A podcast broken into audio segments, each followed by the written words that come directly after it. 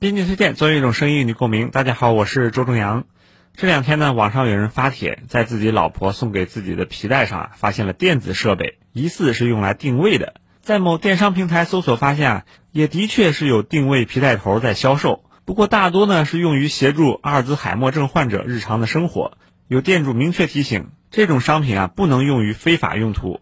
无独有偶，今年暑假的时候呢，也有老师给同学们发放了点阵笔。啥叫点阵笔啊？就是这笔头旁边的摄像头能够捕捉写在特殊纸张上的笔记，实时的传导给老师。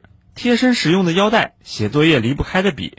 当这两样东西被赋予了定位和监控的功能，不由得让人产生对于隐私安全问题的担忧。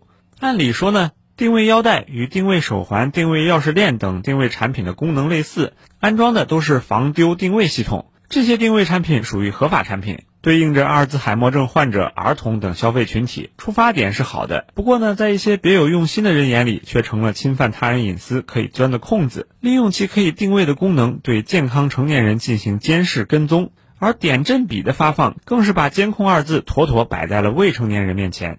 科技发展是一把双刃剑，扬长避短，不能只靠口头承诺。针对定位产品可能产生的功能变异啊。仅有商家营销时的功能告知或者使用警示是远远不够的，生产厂商也必须要拿出必要的措施，让定位产品的定位功能更具可识别性。另一方面呢，监管部门、标准制定部门也要及时跟进，强化企业或商家的透明标注、警示责任，充分保障使用者对于定位产品的知情权、选择权、同意权，用好这把双刃剑。